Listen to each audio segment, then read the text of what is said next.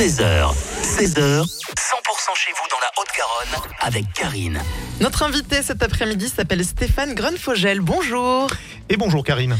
Directeur de Éclat d'Histoire qui propose des escape games, des visites, des événements dans Toulouse et dans toute l'Occitanie.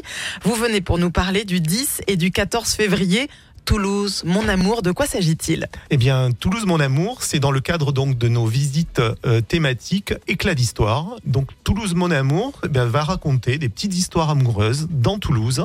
Donc, on va euh, regarder euh, Toulouse au travers du prisme de l'amour. Comment ça se déroule? Le rendez-vous est prévu dans le centre-ville de Toulouse et on va raconter des histoires autour, par exemple, de la reine Pédoc. Et on va raconter des histoires autour de cette reine Pédoc, mais aussi de Clémence Isor. Donc, je parlais de personnages à la fois qui ont peut-être existé, mais aussi légendaires. Et Clémence Isor fait partie de ces protectrices des poètes avec euh, l'Académie des Jeux Floraux. Et puis euh, le 8 mars, c'est la journée internationale des droits des femmes.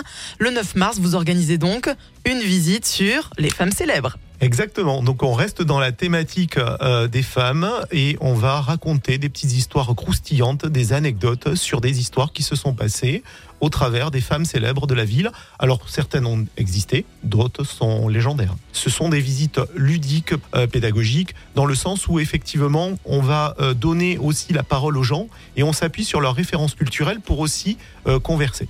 Éclat d'histoire a pour volonté de passer l'histoire c'est ça, on est des euh, médiateurs culturels, on transmet un message, on transmet euh, des, idées, des, euh, concepts.